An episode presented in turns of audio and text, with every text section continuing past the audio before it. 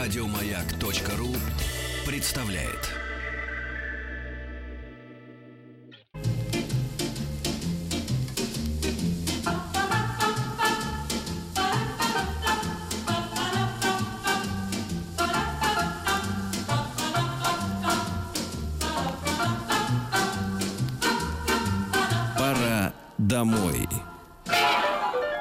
Хочется сказать Антону Долину, который второй день находится в Венеции.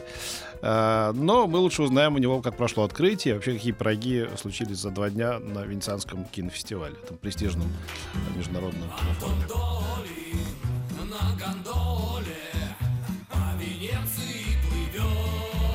Прямые включения с Венецианского кинофестиваля. Ежедневно. На маяке. Привет, Антон! Привет, ребята. Ну что, как, как ты Масляный голос. пережил ты открытие, первый день? Нет, ну прекрасно. Пережил открытие первый день. Открытие было симпатичным, довольно, я бы сказал, скромным, без какой-то сверхроскоши и без чрезмерных речей. Э, Очень долго чествовали Ванессу Редгрейв, которую здесь дали Золотого Льва почетного за вклад в кинематограф. Трогательно показывали кадры из «Экскалибура», по-моему, где она играла королеву Геневру, совсем еще будучи молодой красоткой. И она тоже очень трогательно выступила, сказала, очень люблю Венецию, особенно по детективам Донны Леон. То есть никаких не было правозащитных речей, каких-то Мгм. громогласных. Все было симпатично, по-домашнему. И можно было вспомнить о том, что Ванесса Редгрейв, конечно, чудеснейшая актриса. А я И помню, там же Венеция, я должен был брать у нее интервью среди прочих, и вот она пришла в эту гостиницу, забыл, как она называется, не- непосредственно на... Эксельсиор Да, да, да, Эксельсиор, да. И, и успела даже пожать, вот, допустим, мне руку, у нее такое крепкое пожатие было, и невероятно какие-то голубые, какие-то голубые-голубые глаза такие, знаешь, как у Хаски. Да, Да, вот.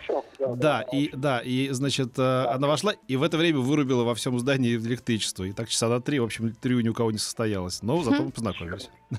Ужасная история какая. Ну вот, э, короче, все было очень симпатично. Э, чествовали Шазелла, ну, как я предсказывал, несмотря на то, что фильм не очень удачный. Э, я узнал ужасную историю. Оказывается, здесь в этом году правила эмбарго. Я до премьеры фильма официально не имею права э, о нем рассказывать, хоть я уже его посмотрел. Но все-таки я нарушу это правило еще раз.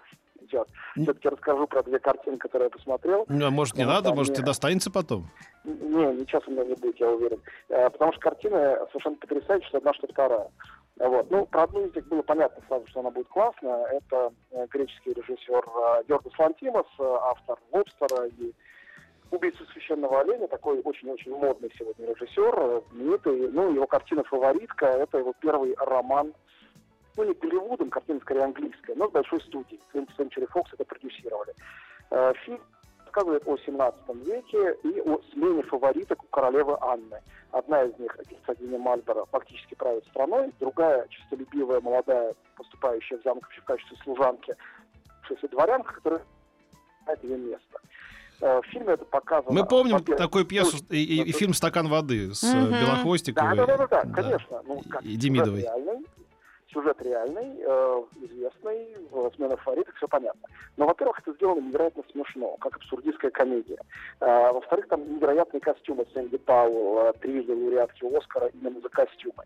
Э, в-третьих, э, там э, сверхъестественные абсурдистские диалоги, очень откровенные, слово «факт» повторяется много-много раз, и все это показано как лесбийский любовный треугольник, такой драматический между тремя женщинами, одна из которых это королева. Но показано это именно как издевка, то есть это такой немножко контракт рисовальщика какие-то другие ранние фильмы Гринуэя, э, очень смешные вспоминаются здесь, э, но при этом это сделано для большого экрана, как такой гранд-спектакль, как такое зрелище.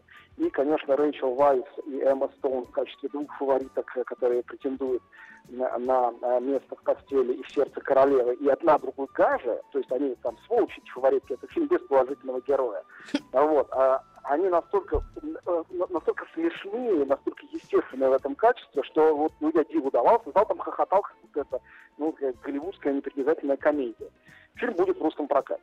Вот, а другая картина, я, друзья, хочу вам сказать, что я посмотрел шедевр. Это вот то, что случается раз в несколько лет, когда ты видишь картину такого уровня. Я совершенно был сбит с ног этим фильмом. И сейчас, мне кажется, если не получат э, «Золотого льва», то это будет самая большая несправедливость в фестивальной истории. Хотя, конечно, она не будет самой большой, а будет тривиальной, и такое случается направо и налево. Фильм этот э, называется «Рим». Сделал его Альфонсо Куарон. Это первая его картина после «Гравитации». Пять лет он молчал. «Гравитация», как вы все помните, была очень большим успехом. Она открывала Венецианский фестиваль, получила несколько Оскаров, четыре, по-моему, в том числе Оскар для Куарона за лучшую режиссуру.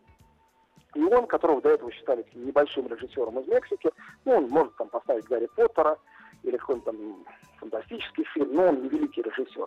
После «Гравитации» он вошел, конечно, в такую высшую лигу вместе с своими товарищами и Риту, автором Бердмана э, и «Выжившего», и, конечно, Гильермо Дель Торо. И вот после этого пять лет думал Куарон, что ему снять, и сделал картину во всем противоположную гравитации. Во-первых, он снял ее в Мексике на испанском языке. Во-вторых, там все актеры не профессионалы, за редким исключением. В-третьих, это черно-белый фильм. А, в-четвертых, он рассказывает, он автобиографический, он рассказывает о детстве режиссера. Режиссер не только сам написал там сценарий, что он делал довольно редко раньше, надо сказать, но он сам спродюсировал фильм, срежиссировал фильм, смонтировал фильм и, отказавшись от услуг великого Мануэля Лебецкой, сам его снял на черно-белую камеру. Это невероятной красоты съемки, сумасшедшие. По сюжету это фильм о детстве и о памяти, и о взрослении. Это своего рода Амаркорт. Или своего рода мой друг Иван Лапшин. Или своего рода Фанни Александр. Вот это та лига, в которую эта картина должна войти. Тот уровень, который здесь задан. Я совершенно, честно говоря, не верил своим глазам все эти два часа 10 минут, что смотрел фильм, потому что режиссер Куарон не тот, которого я ждал чего-то подобного. Вот. А вся, все события в жизни семьи, многодетной семьи с четырьмя детьми, рассказаны от лица няни, молодой няни, которая забеременела, неизвестно от кого, кого своего случайного бойфренда, и с ужасом ждет рождения ребенка и, возможно, увольнения из большой семьи, в которой она живет и работает. А, вот. А, но рассказывать это бессмысленно. Это, с одной стороны, вселенная Мексики и ее современная история, с другой стороны, микрокосмос семейства и того, что происходит там. Вот именно как Фанни Александр.